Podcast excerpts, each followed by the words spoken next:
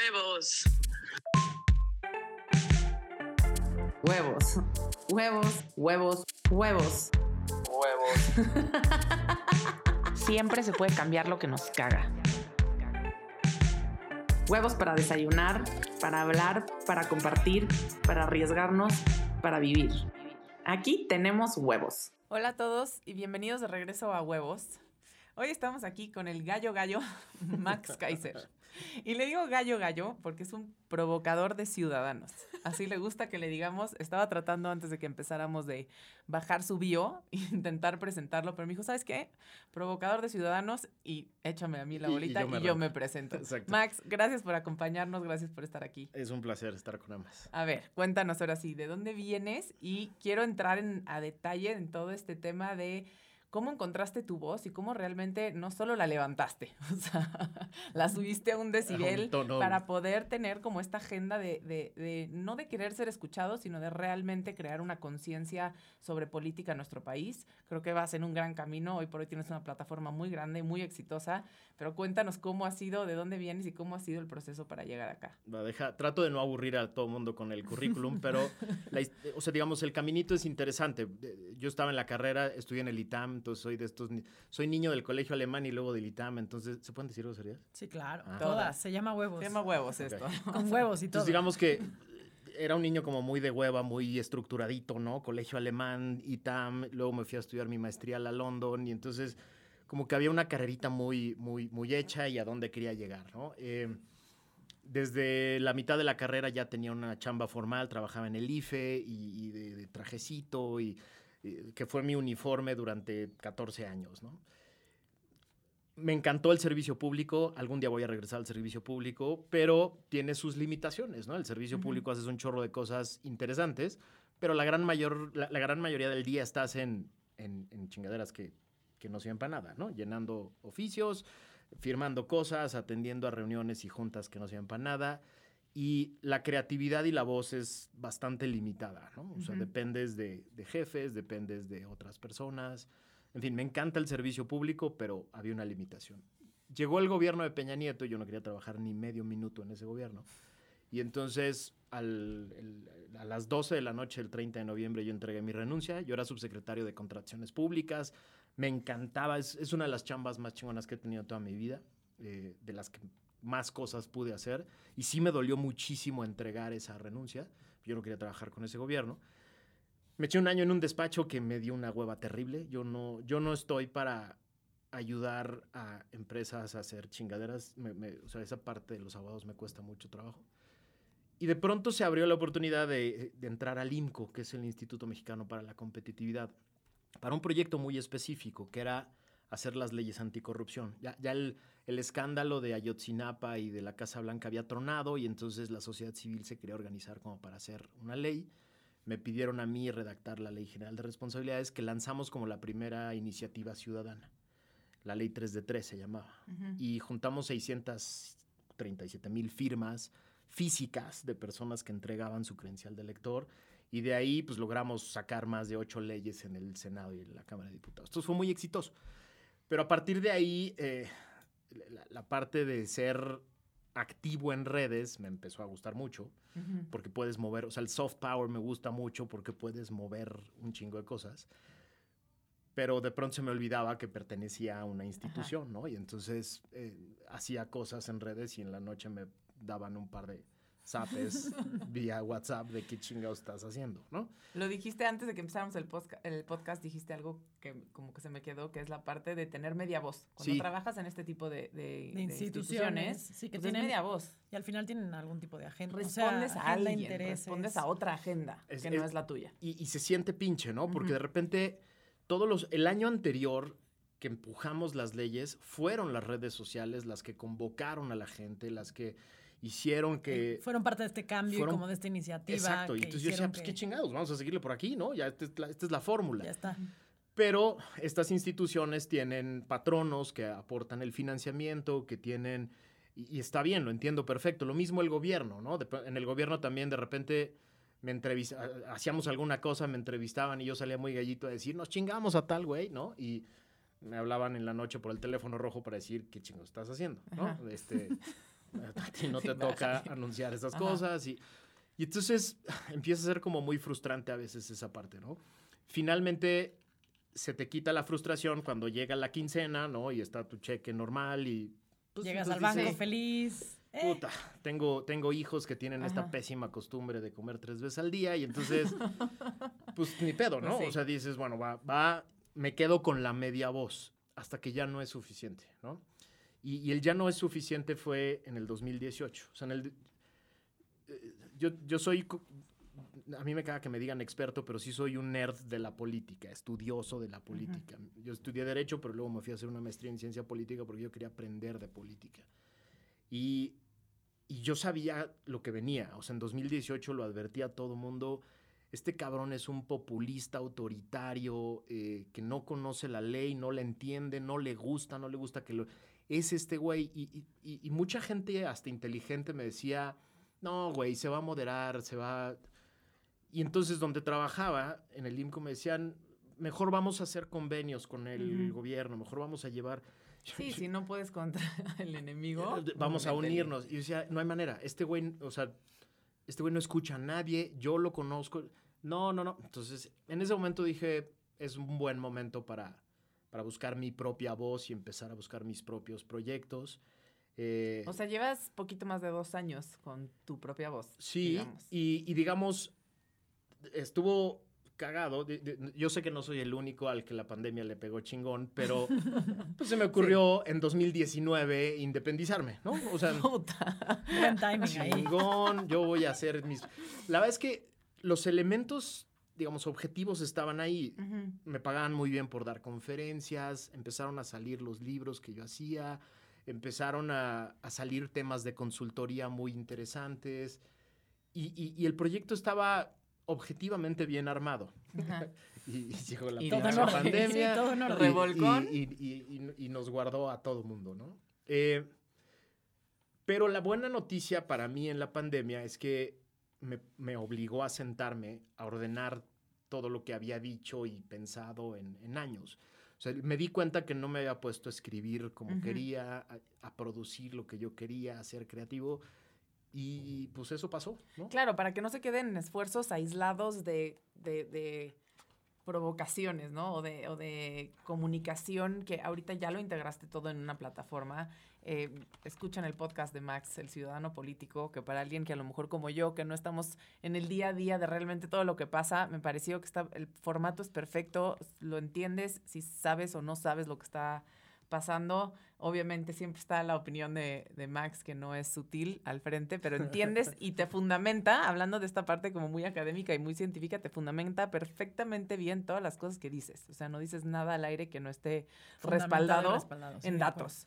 Fíjate, pasó algo muy, muy padre en, la, en marzo. De repente en marzo, pues nos mandan a todos a la casa. Cuatro semanas, ¿no? Nos vamos a ir cuatro Sí, semanas claro. guardados a la casa. Regresando de Pascua. Sí, era, ajá, em- acabando Semana Santa nos. Entonces yo, yo daba clases en el ITAM y pues nos mandan a la casa y la chingada. Dije, bueno, pues voy a dar mis, voy a regalar mis clases. Ya alguien me había dicho, haz un canal de YouTube.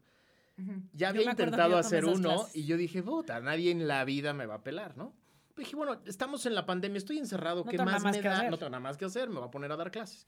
Entonces agarré todo mi curso de Constitucional 2 del ITAM y me puse a dar clases cortas. Mis hijos siempre me regañan de, güey, ¿quién chingados va a ver un video de más de 20 minutos en YouTube? Entonces los hacía de 20 minutos, muy estricto. La Y di todo mi curso de Constitucional y dije, "Bu- lo voy a planear para cuatro semanas, para que Ujú. mis chavos puedan ver el curso completo. Porque se va a acabar la Porque- pandemia. Porque se va a acabar la pandemia y vamos a regresar a clases y la chica.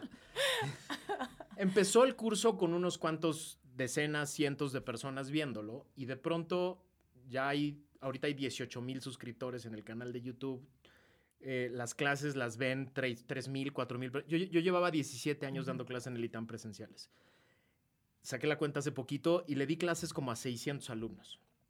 Tengo 18 mil ahorita que, YouTube, que ven la claro. clase y que la... Y entonces estuvo, esa parte estuvo padrísima. De repente dije, pues qué chingados, voy a empezar a regalar. Me, me hablaba gente, me decía, ¿qué haces regalando tu contenido, cabrón? Eso no está bien. Ajá. Yo decía, ¿y, y si no, qué, cabrón? O sea, estamos todos encerrados ahorita. Nadie me va a comprar ahorita clases. Ujú. Los chavos están guardados en su casa y la gente quiere saber. Pero entonces empezaron a salir cursos nuevos sobre, de repente veía que había un pedo, no sé, contrataciones públicas. Desde el año pasado es un pedote. Dije, voy a hacer un curso cortito, cinco clases de 15 minutos cada una de qué pedo con las contrataciones públicas y por qué no jalan. Y de repente, madres, cuatro mil personas veían cada una de las clases. Dije, qué chingón. Y así, de repente ahorita hay, hay siete cursos ya. Me hablaron un día del Sistema Nacional Anticorrupción y oye, güey, tenemos un pedote con los que entran al sistema y no saben nada de nada. ¿Nos haces un curso? Pues, a tu madre, se los hago en. YouTube, ¿no? ¿En serio? ¿Gratis? Pues gratis. Pues qué chingados, sea, ¿qué les voy a cobrar? Y entonces hice un curso y entonces ahora es el curso de inducción de todos los que entran al Sistema Nacional Anticorrupción. Tienen que ver mi canal. Y de repente me empecé a enterar que en empresas, en, en universidades, de repente me escribían maestros de universidades, oye, ¿puedo poner tus clases en mi clase? Pues, Ay, ahí qué buen están, güey, son gratis, ¿no? Sí, claro, dale. Y entonces se empezó a volver algo como muy global, muy... Y, re- además natural, orgánicamente se fue dando. fue de una dando. cosa te fuiste a otra, a otra. Y ahora tienes tu canal de YouTube, tienes el podcast, escribes tus libros. Es que llevan Va, bien. una, una a la vez. De vez. repente, del, del- del canal de YouTube, ah, yo toda la vida había querido escribir. Y escribía en el Reforma, y escribía en, eh, en el Universal, en Nexos, en varias revistas, Etcétera, pero no me etcétera. pagaban un quinto, ¿no? Ajá. Siempre como, o sea, de repente la pandemia, pues sí, golpeó muy cabrón a los, a los periódicos. Y entonces yo decía, oye, ya págame, cabrón, ¿no? Ya contrátame como columnista no invitado. No, es que ahorita no hay lana para eso, la chingada. Entonces dije, a ver, de andar regalando mis columnas a el periódico que sea para que ellos ganen lana, pues empecé a hacer mis columnas yo solito el, el sábado en mi página. Y de repente, de s- 200 personas que las leían, ya iba en 20 mil hits en, Ujú. en sábado y domingo que las... Entonces dije, ah, pues qué chingón, ¿no? Pues un día le Ujú. hablé al de Refugio, oye, ¿cómo- ¿como cuánto leen este, al- a un, buen columnista? No, pues qué tanto. Ah, pues no estoy tan Ahí mal, vamos, ahí ¿no? vamos. Sí, sí. Este, Y de ahí, de la, de la página, este, viene, viene la idea del podcast. Me empezaron a decir, güey, todo el mundo está escuchando Sí. podcast. Y como que no se me ocurría de qué, ¿no? Ujú. Hasta que dos empresas, ahorita les platicaba antes de entrar, se acercaron y, oye, queremos tu podcast, que le expliques a la gente, la chingada. Y de repente, de la nada, o sea, estuvo muy cagado con una de ellas, porque, oye, vamos a hacer el, como, el, como el, el demo, Ujú. órale, por Zoom, chingón. Oye, tuvimos problemas de producción. Yo sí, no mames, ¿en Zoom? O sea, ¿cuál- Ajá. nada más le picas, Sí, sí. ¿no? Record. ¿Cuál es? Entonces, al final, ¿cuál problemas de producción? Alguien me dijo atrás, que sí, güey este no. güey no. Ajá. Este, y entonces dije, chingue su madre, voy a hacer uno. Entonces compré un micrófono en Amazon, ¿no? Este, y en mi oficina me puse a hacer uno. Y un- tengo una amiga que es una diseñadora increíble que de, de, de Quads me dice, a ver, yo te hago el- la, la portada y la chingada. Y entonces le empecé a dar también un carácter de quiero educar a la gente. O sea, hay temas que están Ujú. ahorita pasando que necesitan ser desmenuzados. Nadie lo está haciendo. O sea, todo el mundo dice, ¿por qué ganó un güey como el PG y por qué mucha gente lo...? Porque nadie les explica a la gente qué está pasando. Max, a mí me gustaría, o sea, me encanta toda esta trayectoria y creo que, como decía Moni, suma muchísimo y además pues, todo este conocimiento, digamos, to- todo, todo lo que tú, de lo que tú hablas y lo- de lo que tú mencionas y de lo que a veces exiges, está bien fundamentado. Pero ayer subiste algo que me encantó y, y es, vivo en un país en el que el gobierno persigue y ataca a niños con cáncer y a sus familias, a científicos y a periodistas, pero abraza a narcotraficantes que hacen lo que quieren y se adueñan del país. Yo quiero un país diferente y voy a dar mi vida para construirlo. Y te contesté, wow, las lealtades, ¿no? Entonces, a mí me encantaría que me platicaras cómo estás dando tu vida para construir un país diferente. Mira, es, es- gracias por la pregunta, porque sí, sí, sí es cabrón a veces. Eh, ya van tres veces que me tratan de tirar la página de internet. eh, ataques sofisticadísimos, ¿no? Eh, me llegan amenazas seguido, ¿no? Este... ¡Qué me- susto! ya me dio Sí, miedo. sí, digamos. No, obviamente tener una voz tan, eh, una opinión tan frontal Sí, no, y, debe de y tener voz. ese tipo de consecuencias y creo que eh, son, son complejas, ¿no? venir, sí. Mira, no, no estoy poco acostumbrado. Cuando yo era, el, yo era el subsecretario de Responsabilidades Administrativas, era el encargado de sancionar servidores públicos. Ya me habían amenazado de muerte, me habían seguido, me había- o sea, ya me, había, ya me habían pasado cosas pinches, ¿no? Pero en, en los últimos meses se puso, se puso fuerte. Pero no solo eso, ahorita también les platicaba que de repente ser independiente y tener tu propia voz tiene un costo familiar y Económico. importante. De entrada, claro. Porque no todo el mundo está dispuesto a ponerle lana a un güey que le va a estar mentando la madre al gobierno. Entonces también por ahí es dar la vida. Pero sobre todo el tema de dar la vida es poner toda la creatividad, tiempo y esfuerzo en este tema. O sea, sí tengo muy claro que, que este país puede ser muy diferente. No es ciencia nuclear. Es decir, tenemos una clase media todavía, todavía tenemos clase media en este país, Gracias a Dios. muy grande, pero muy dormida. Que cuando despierta tantito, Mueve. cambia un chingo de cosas. Tantito, ¿eh? O sea, no tiene que haber grandes revoluciones. Cuando despierta tantitito, lo vimos en la Ciudad de México en las últimas elecciones. La mitad de la ciudad dijo, ching, su madre, ya no queremos este gobierno. Y de la nada, yo, yo vivo en Tlalpan. Tlalpan, yo podía ver en, la, en el acta mi voto y el de mi esposa, porque todos los demás eran de Morena, ¿no? A mí me tocó ser funcionario de casilla esta vez. Yo no daba crédito de lo que estaba pasando cuando contábamos los votos. dije, madres, cabrón. La clase media despertó y despertó tantito. Entonces, mi misión en este momento es ese, es dar la vida por educar a la gente y por explicarle qué está pasando con la economía, qué está pasando con la seguridad, qué está pasando. ¿Por qué no es normal que un presidente diga que los niños con cáncer son parte de un complot internacional para desprestigiarlo a él, cuando lo único que quieren son medicinas? ¿Por qué no es normal que el presidente tenga, haya intentado ya tres veces órdenes de aprehensión en contra de 31 científicos de, de- del CONACIT, que lo único que hicieron fue negarle su, su, su registro de, de- de- de- de, mm, del Sistema Nacional de Investigadores al procurador? Entonces el procurador se ardió y dijo, ching su madre, voy por los 31, ¿no? ¿Por qué no es normal que no haya habido una sola aprehensión de un solo narcotraficante de nivel en los últimos tres años y el presidente se tome fotos con la este, mamá del Chapo Guzmán? O sea, ¿por qué no es normal eso? Eso, es, eso hay que explicárselo a la gente. Porque la gente está en su día a día, en sus negocios, en- y no tiene por qué entenderlo. Y los... Y lo hemos platicado. Y de hecho, Max y yo tuvimos la oportunidad de compartir un podcast. Y, y me acuerdo de esta plática en donde yo misma le explicaba, oye, a ver, yo vengo de una, de una universidad, gracias a Dios y desde mucho privilegio lo digo, privada. Me considero que tuve una educación completa y yo misma no entiendo las elecciones. O sea, yo no entiendo, Sí. y realmente te lo digo, o sea, desde que es un diputado local contra un diputado federal. O sea, y si no fuera porque mi hermano ahí Sí, andaba sí. de revoltoso también, este, no lo hubiera entendido. Entonces, me parece clave y me parece muy importante que haya ciudadanos como tú, tan comprometidos con este país. Muy poca gente identifico como con este sentido de, de patriotismo y de, de- de amor por México. La verdad es que no es común, no es común, ¿eh? Pero sí me encantaría preguntarte, este estilo tan frontal, tan, pues retador, porque es retador, tan, tan escandaloso, ¿te ha funcionado y por qué te ha funcionado? Mira, yo creo que me ha funcionado porque estamos frente a un bully.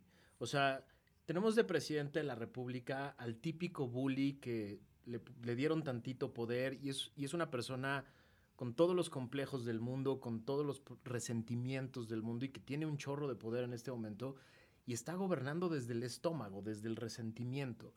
Y la única manera de enfrentar a un bully es enfrentarlo viéndolo a los ojos y, y desnudando sus mentiras.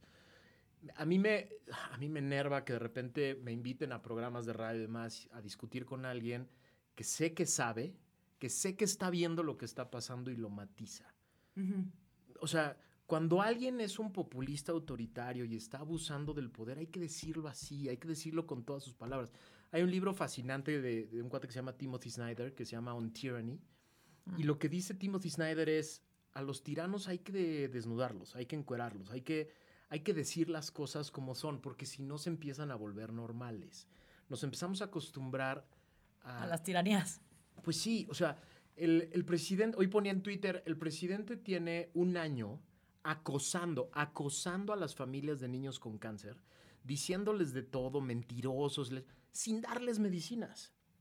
Y, y yo le preguntaba a la gente hoy en Twitter, ¿por qué se les hace raro que ahora vaya por 31 científicos? Lleva años avisándonos cómo es y a ustedes les gusta, o sea, regresamos al tema de pertenecer a instituciones y demás. Varios de los académicos, intelectuales, comunicadores hoy de México, les da terror quedarse sin chamba. Claro. Y entonces, cuando tienen que decirle tirano al tirano, le dicen, bueno, es que es un presidente un poco iracundo. Y es, no mamen, es, es, es, es un, es un tirano que, que usa el poder como quiere, para lo que quiere, para atacar a la gente que, que le, que le estorba. Y, y por eso decidí desde hace dos años, ching su madre. No, no lo van a decir, lo voy a decir yo. Pues es que esos son huevos. O sea, no es fácil para todo el mundo que piensa que es. es Ando un temblando aquí mientras hacemos este podcast. Des- me- es preferible decir que es iracundo o que es- a realmente decir, ¿no? Que es un tirano. Pero sí es un buen punto este, esta parte, ¿no? Del, del el factor que juega el miedo. Estamos hablando como del presidente y como dices, tú has visto las consecuencias. Y ni siquiera me quiero clavar en esta parte de las consecuencias de la voz que tú has decidido tener y la forma que has decidido eh, expresarte. Creo que el objetivo está claro. Me gustaría ver el lado positivo. ¿Cuál ha sido la reacción de la gente? O sea, ahorita me llamó la atención decir, quise hablar de este tema y te lo digo aquí, Max es viejo amigo, pero eh, mucha gente no sabe ni que te conozco y de repente mi mamá o amigas mías me reenvían tweets tuyos o me screenshoteas contenido y digo, está resonando con Sí, algo sí. que todos pensamos, que no todos decimos, Decimos. Y, y está teniendo un efecto positivo y qué difícil a lo mejor decir y cuánta gente no te ha dicho, güey, tú solo no puedes. Mira, lo- los gringos se tardaron un rato en- en entenderle el código a Trump, pero lo hicieron. Hubo dos momentos muy interesantes en la, en la presidencia de Trump. La primera fue, ¿se acuerdan cuando hubo una manifestación de antirracistas que fue enfrentada por unos racistas? Sí. y que hubo un muerto porque un güey se aventó con un coche y la Y que Trump salió en un templete a decir good people on both sides. Y todo el mundo dijo, no, cabrón. Los, en, en- en el grupo llamado los neonazis no hay good people, güey. O sea. Sí, eso no, no, no. se puede decir, ¿no? Ese fue un momento muy importante en el, en el ambiente de los medios norteamericanos, porque los CNN, los CNBCs y demás se dieron cuenta que le estaban cagando, que le estaban dando voz a un cuate que podía decir que del lado neonazi Había good people. había good people. Y eso es lo que hacen los comunicadores en México. Cuando tratan de decir, bueno, sí, es importante decir que hoy no hay medicinas para el cáncer para niños, pero también hay que acordarse que en los sexenios anteriores no era perfecto el sistema de salud.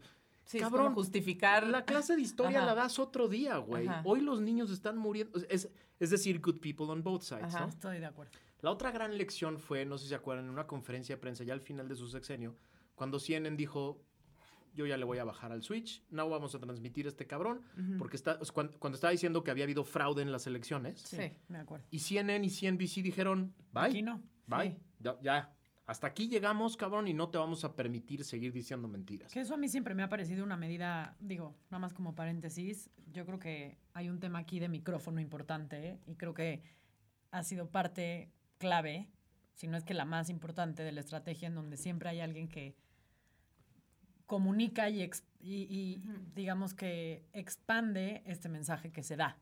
Eh, Es que el tema es, Y cuando se- no hay ese micrófono, pues está cabrón dar ese mensaje. está más difícil dar el mensaje, Sí. pero lo que, lo, lo que entendieron CNN, CNN, CNBC, ABC es que llevamos seis años, los dos de pre-campaña y la campaña, y bueno, y la, y la presidencia, dándole voz a un mentiroso. Bueno, es lo que está pasando hoy en México. Hoy hay un señor que de 7 a 9 de la mañana sale a decir, está, está documentado, ¿eh?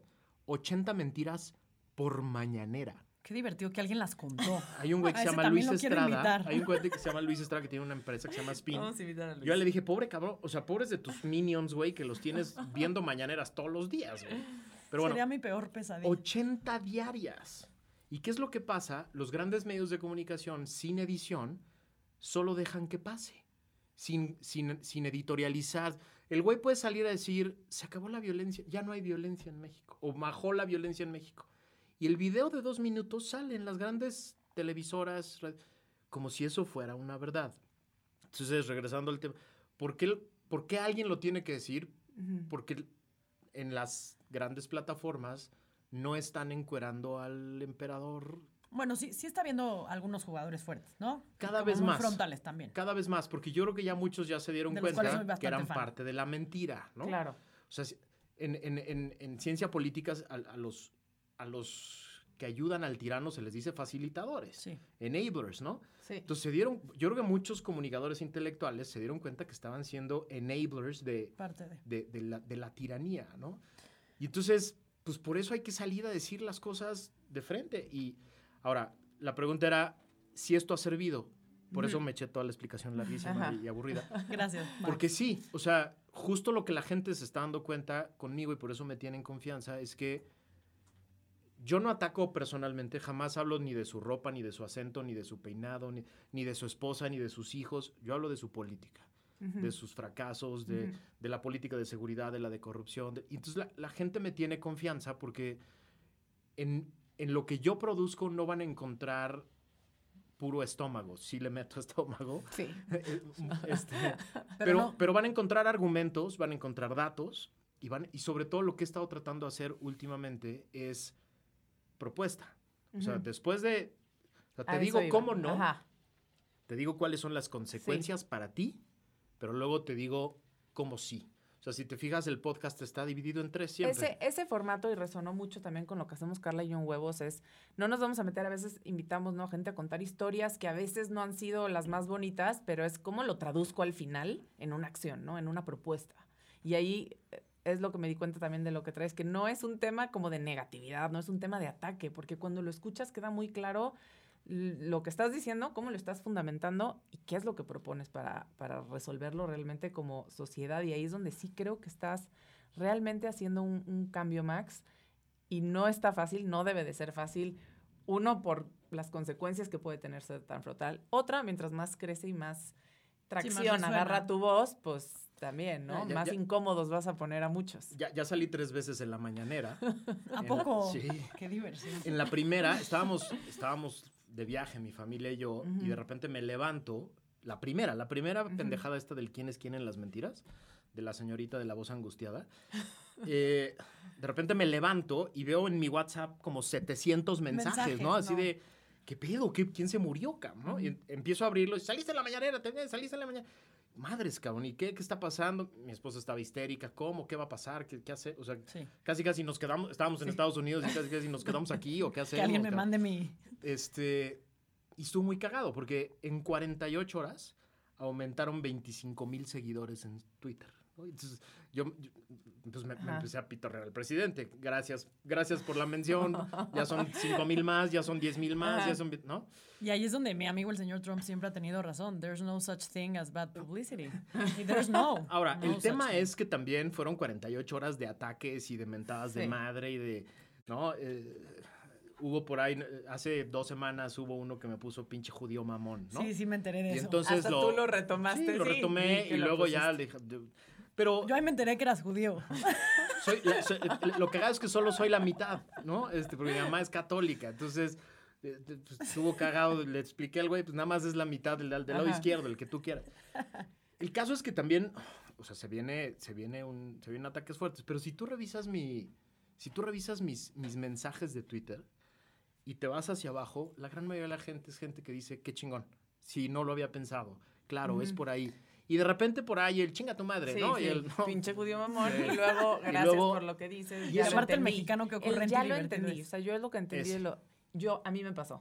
Como que salía y era de, este güey es un pendejo. O sea, al principio el discurso lo sentí como ataque. Y cuando entendí tu discurso, cuando entendí que no tienes realmente una agenda más que comunicar desde una perspectiva y con datos muy claros por qué están sucediendo las cosas, desde un, desde un objetivo de realmente comunicar.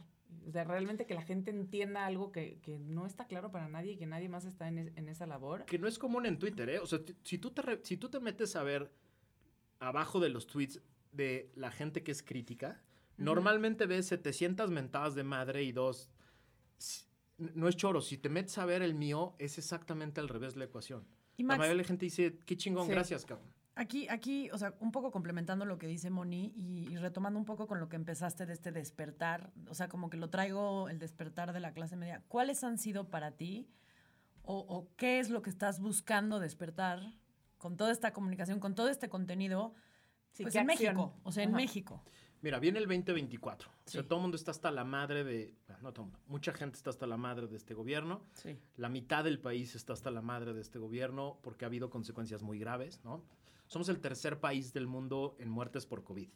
O sea, el tercero sí. de todo el mundo.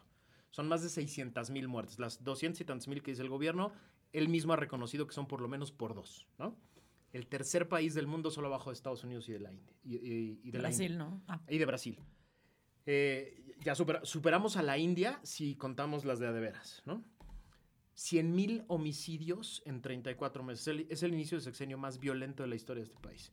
Combate a la corrupción cero, el tema del desabasto de medicinas, etcétera. O sea, es- puta, Sí, los pointers el ahí país están. está desmoronándose literalmente, ¿no?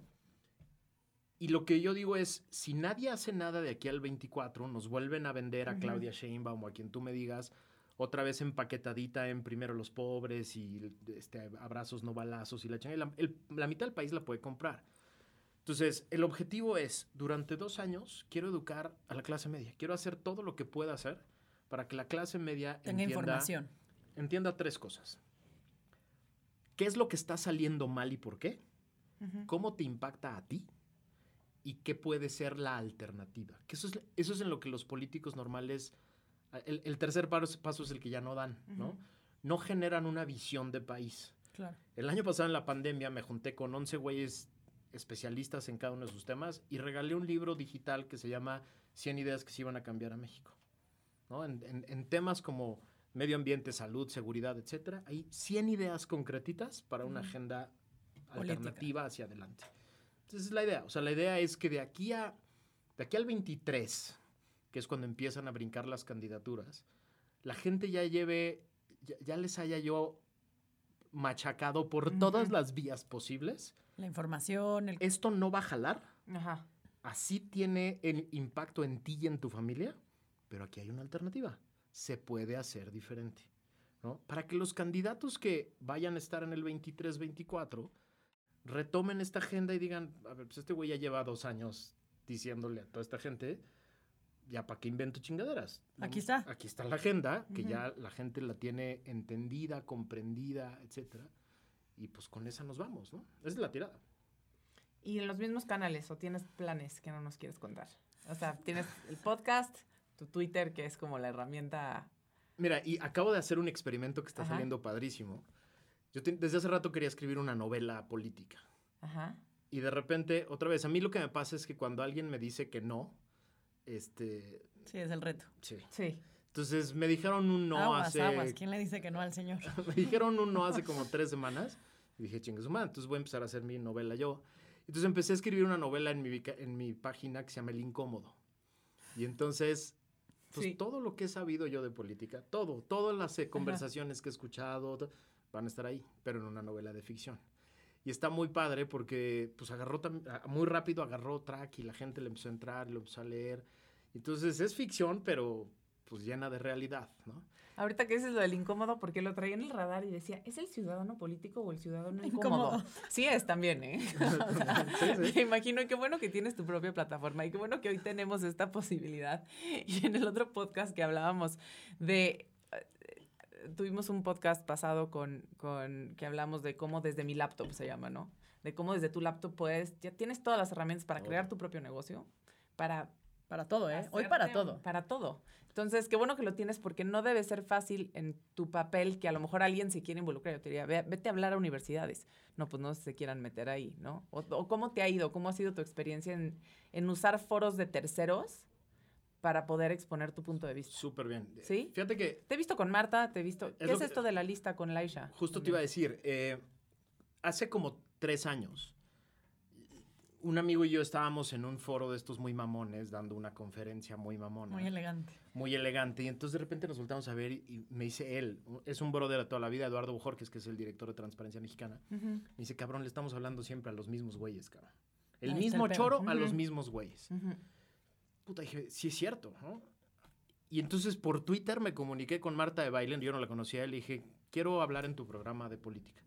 Y en chinga me dijo, va, poca madre. Y entonces cada 15 días empecé. Que me, me pasaron dos cosas muy cagadas. Primero, mis pares académicos, ¿no? De las universidades. eh, ¿Hablas con Marta de baile? ¿no? Sí, sí, sí, O sí, sea, sí. Te anda dando ¿Por qué tips palente, ¿ok? ¿Por qué sales con Marta de baile? Así, la Ajá. pregunta era con tono. Claro. ¿Por qué sales con Marta de baile? Pues, cabrón, porque es el podcast más Sí. escuchado de Sí, América. Latina, ¿no? El programa de radio más escuchado la de mujer México. tiene una audiencia ¿no? innegable. sea. Pues, cabrón, yo quiero hablarle a todo mundo, cabrón. No, no, no quedarme no en mis circulitos, ¿no? Total. Y lo de la lista está muy padre porque de repente un, un- empresario dijo, quiero tener una plataforma independiente, nueva, con nuevas voces. Y entonces de repente empezamos a diseñar un programa que va a salir yo creo ya la próxima semana para justo eso, para despertar gente, ¿no? Y decir, a ver, estas son las cosas que hay que, de las que hay que estar pendientes. Además, y creo que tú lo dijiste hace rato, Car, creo que lo- algo padre que está detonando tu voz es que otros la levanten y que digan, híjole, no solo hay gente pasiva, siempre lo va a haber, en- y, y a lo mejor te van a decir, oye, Y son elecciones. gracias. Sí, sí, sí. Ajá, No todo mundo tiene que levantar la voz de, de esa forma, pero sí están saliendo gente como dice, ay, bueno, este güey sí lo está diciendo, pues yo también voy, o yo también me animo, o yo lo respaldo. Ese es, creo que esa es la parte más divertida de todo, porque soy como el güey que dice lo que otros querían decir, Ajá. ¿no? Entonces, pues, lo que sí me está pasando es Sí. que de repente estoy en, o sea, me, me invitan a reuniones de estas de amos del universo, ¿no? De, de empresarios millonarios que, Que que controlan. y mientan madres del presidente en Quedito, Ajá. pero luego se van a tomar la foto con él en Palacio Nacional. Ajá. Y entonces, prácticamente es, vas, güey. Tú, tú ve y, tú ve y dile, dilo. ¿no? Y, y lo, y lo hago con gusto. A ver, eventualmente yo tengo ganas de regresar a la política y de regresar activamente a la política. Pero si, lo- si lo hago, quiero regresar desde un lugar diferente. Desde un lugar que nadie ha intentado, que es, primero quiero ser confiable y tener una visión de país y que la gente le entienda. Si jala, chingón. Si no jala, no pasa nada, ¿no? A mí la vía de los partidos, esta de tener que hacer como todo el recorrido de hueva y casi comprar una candidatura, esa no me interesa, en lo más mínimo.